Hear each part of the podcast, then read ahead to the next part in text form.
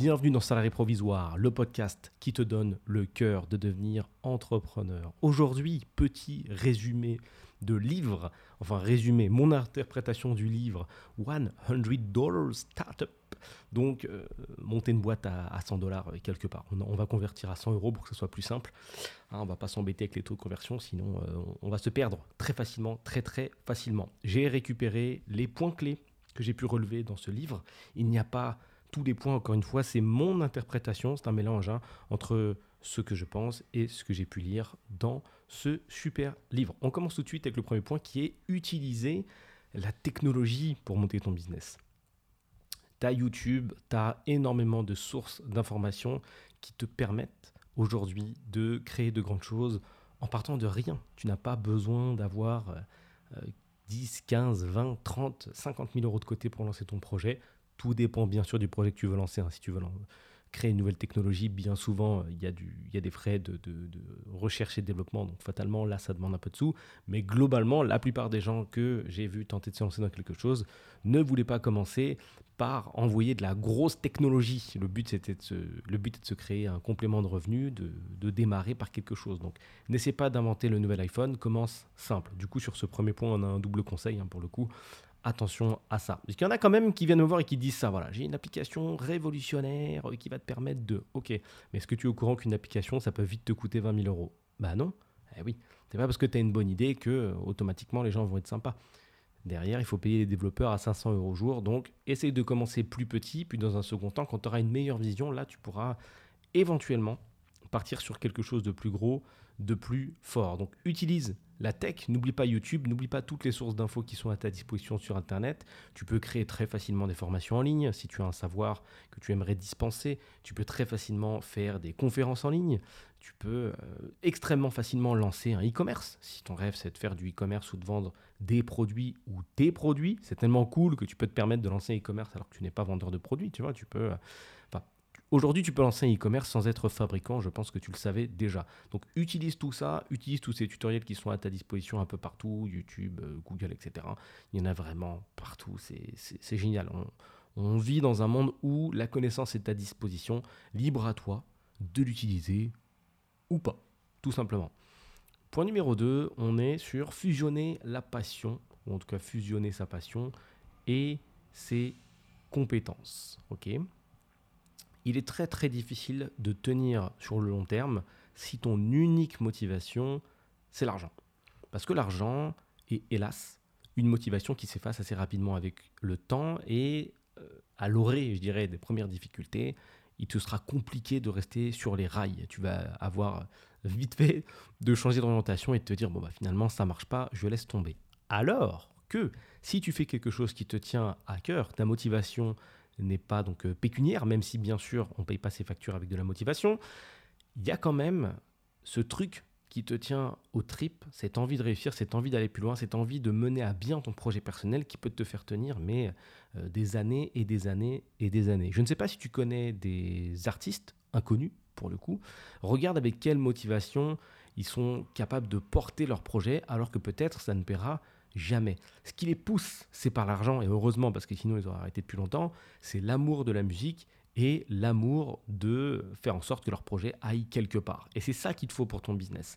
Si demain, tu, euh, je sais pas, es sophrologue et que tu veux créer un business sur Internet et que tu vises que l'argent, ça va être compliqué. Par contre, si c'est vraiment ta passion, tu vas te documenter pour aller encore plus loin dans ta profession et tu vas à terme réussir à trouver des consultations, créer quelque chose, créer un écosystème. Il y a un très bon exemple, c'est le YouTuber Major Movement qui euh, parle de kiné, de kiné en fait, kiné, kinésie, kinésithérapie, kinésithérapie, kiné. On dit toujours kiné, du coup je connais pas le mot, euh, le mot entier. En soi, si je te dis la kiné, enfin si tu connais pas Major Movement, aujourd'hui si je te parle de kiné, est-ce que tu trouves que c'est un sujet sexy ou est-ce que tu trouves que c'est un sujet absolument relou? À titre perso, la kiné, moi, ça me fait penser à rééducation, ça me fait penser à, reste, à gens qui restent assis beaucoup trop longtemps devant leur PC, qui ont des problèmes au coude ou au dos, qui font pas de sport et qui du coup sont obligés d'aller voir quelqu'un pour euh, faire des, micro-séances de, de, comment dire, de consolidation, de, renforcement hein, au niveau des zones qui sont un petit peu, un petit peu fracassées en soi, rien, rien de très excitant. Tu vois, c'est à peu près aussi excitant que de voir une chaîne YouTube sur, euh, sur la pharmacie. Tu vois, les médicaments, il y a des boîtes, tu les donnes. Euh. bonne journée, ça fait 8,95, euh, CB ou espèce-toi, rien de fou. Là, on a un parfait exemple d'un mec qui a utilisé la technologie. C'est un mec qui a une petite gueule sympa, énorme sourire, très cool, dynamique, il te parle de kiné et c'est passionnant. Et ce qui rend le truc passionnant, c'est qu'il est passionné. Il kiffe. Il kiffe. Alors que Peut-être que si je t'avais posé la question autrement, que je t'avais dit comment est-ce que tu monétiserais un business de kiné, bah, tu m'aurais dit bah attends, tu peux vendre des consultations en ligne sur Doctolib, etc. Rien à voir. Donc il s'est fait sa petite chaîne YouTube.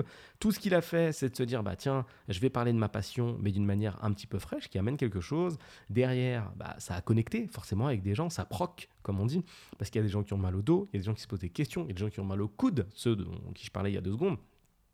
Ces gens-là existent, donc c'est des vraies recherches qui existent sur Internet. C'est des, des, choses qui te permettent de bien référencer tes vidéos.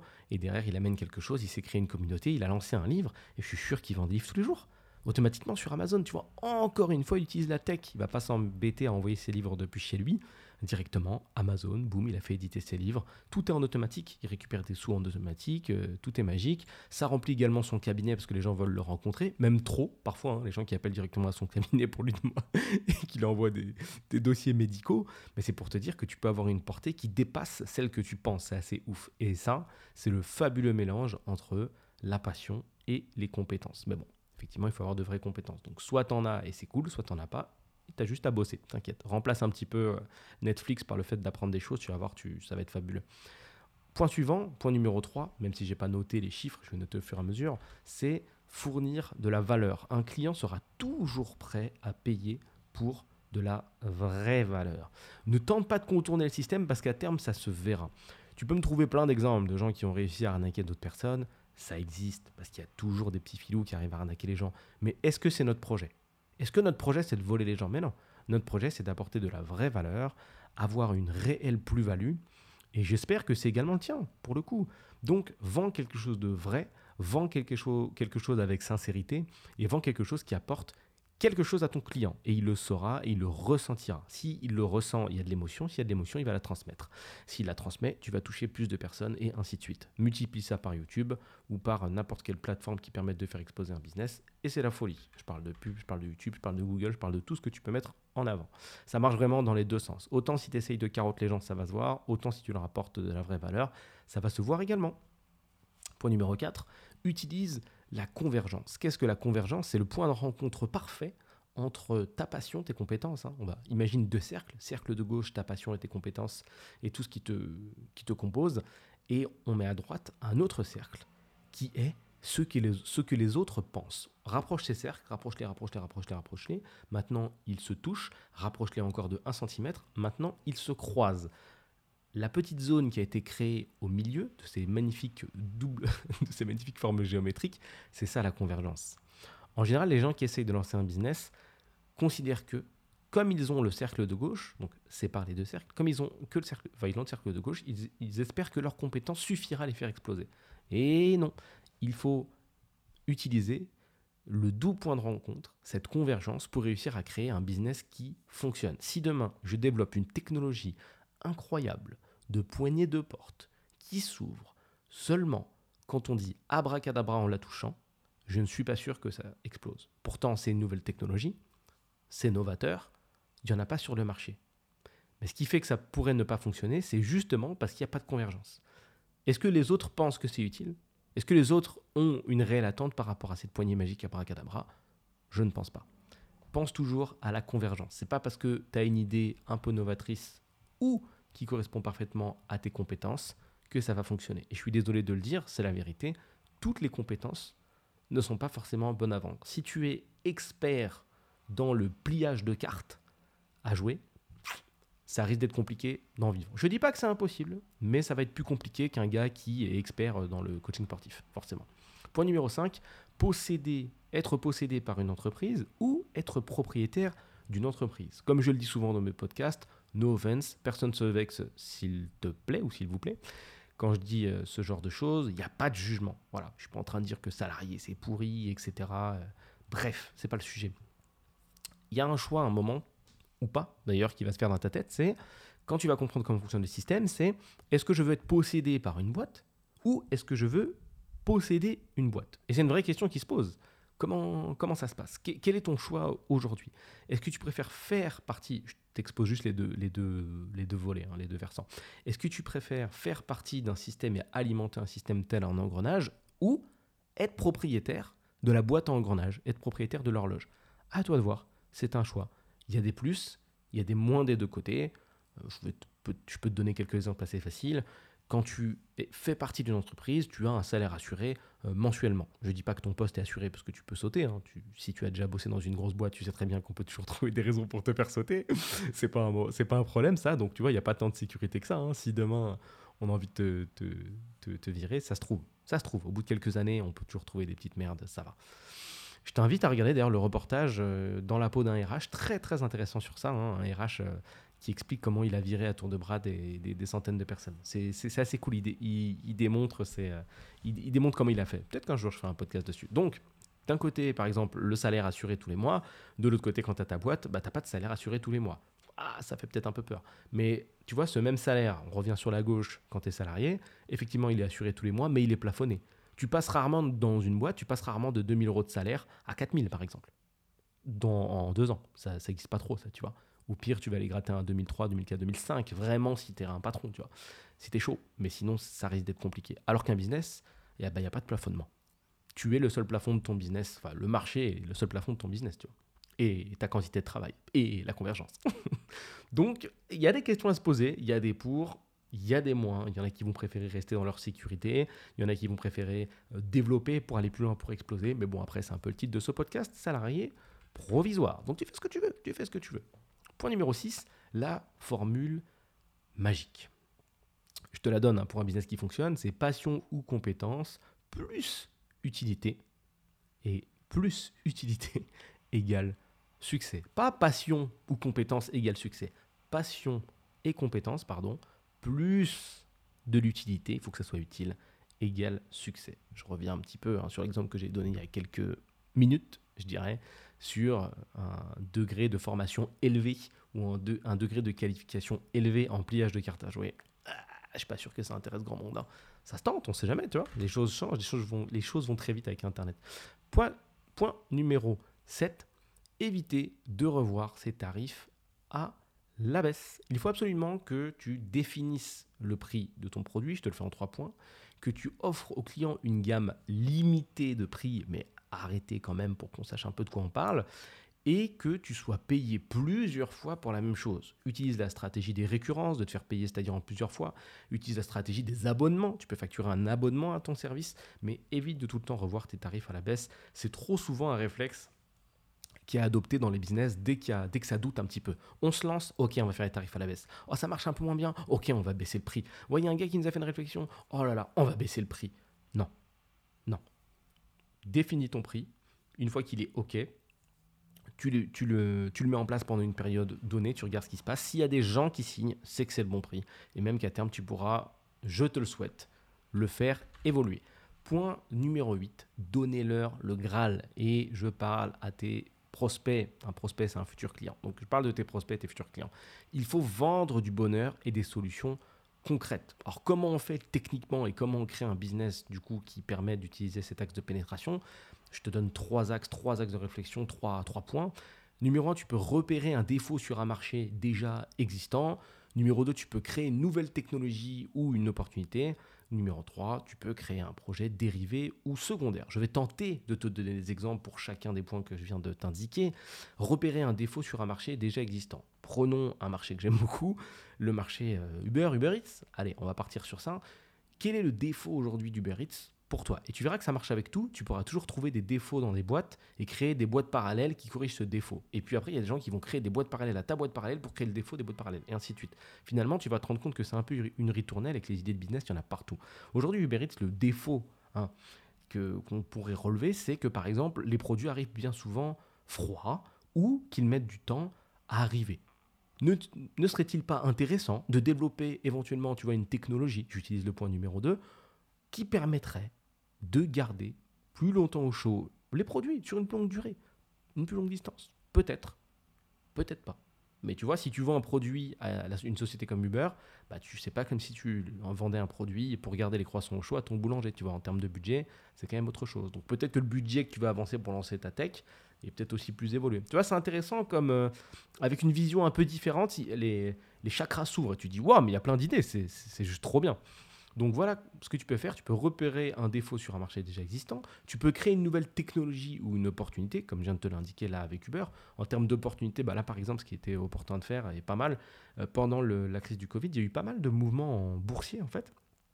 Et il était forcément euh, très intéressant d'intervenir ou d'investir parce que les actions étaient vraiment vraiment en baisse. Donc là, il était facile de créer une opportunité, de se dire, tiens les gars, dans mon entourage, bah, investissez, enfin donnez-moi de, je crée une boîte spécifique pour ça, on va se faire un petit fonds d'investissement, donnez-moi de l'argent que vous voulez investir et je vous donne un certain pourcentage. Voilà, ça, ça marche bien, ça permet d'avoir un gros portefeuille en bourse, hein, d'aller chercher 20, 30, 40, 50, 100, même peut-être un demi-million d'euros, un demi-million d'euros, tout dépend de l'entourage que tu as, tu vois, c'est toujours pareil, et derrière de les investir, de faire une méga plus-value, ou, faire du bénéfice et, après de reverser une partie aux gens qui t'ont prêté leurs sous. Eux, ils récupèrent un petit pourcentage, ils sont contents parce que c'est un pourcentage qui est largement supérieur à ce qu'ils auraient pu espérer en banque, surtout vu la période, hein, là c'est sur 6-7 mois. Et derrière, toi, c'est une régalade aussi sur une petite période. Voilà, tu as, tu as pris les risques. C'est des risques, mais c'est du business, ça part de là. Numéro 3, tu peux créer un projet dérivé au secondaire. Donc tu prends quelque chose qui existe déjà et tu viens compléter. Donc là, qu'est-ce que tu pourrais faire en projet dérivé ou secondaire Je vais reprendre le, Uber, mais je ne pense pas qu'il n'y ait qu'un seul exemple dans la vie. Projet dérivé. Bah tiens, euh, Apple sort un nouveau téléphone, tu peux lancer ta marque euh, spécifique de coque qui apporte une valeur ajoutée très très spéciale qui est liée au dernier téléphone qui vient de sortir. C'est un projet dérivé, c'est-à-dire que tu n'es pas au cœur du projet, c'est pas toi qui as créé le téléphone, mais tu crées un objet qui va s'adapter sur le téléphone.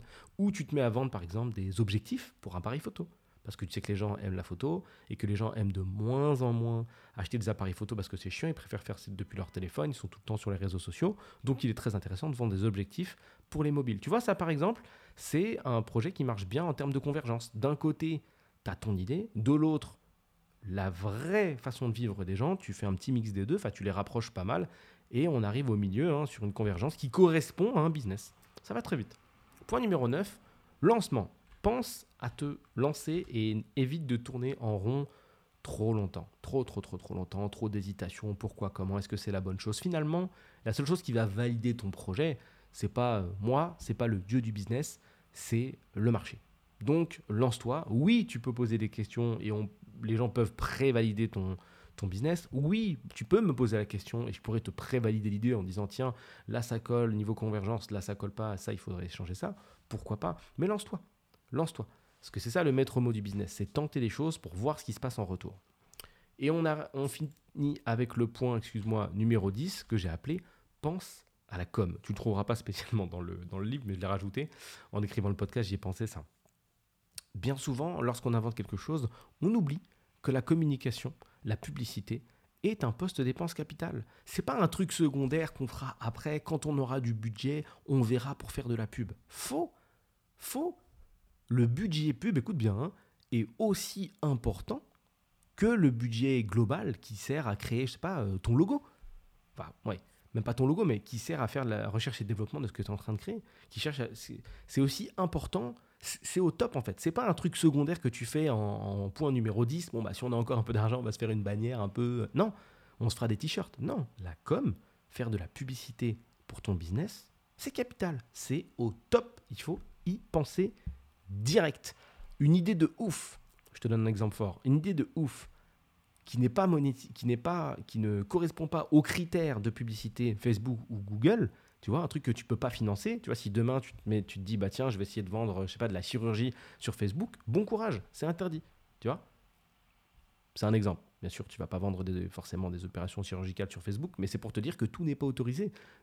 Alors, et, et ça fait entrave à ce business-là. Si demain, Facebook autorise la pub pour les cabinets de chirurgie, c'est la folie. C'est la folie. Il y a un énorme marché à prendre parce que justement aujourd'hui c'est interdit. Ok Donc pense toujours à la communication, à la pub, c'est important. Les gens ne vont pas venir sur ton site, les gens ne vont pas venir voir ton idée juste parce qu'elle est nouvelle. On s'en fout en fait. Il y a des milliards de sites et il y a des milliards de projets sur Internet.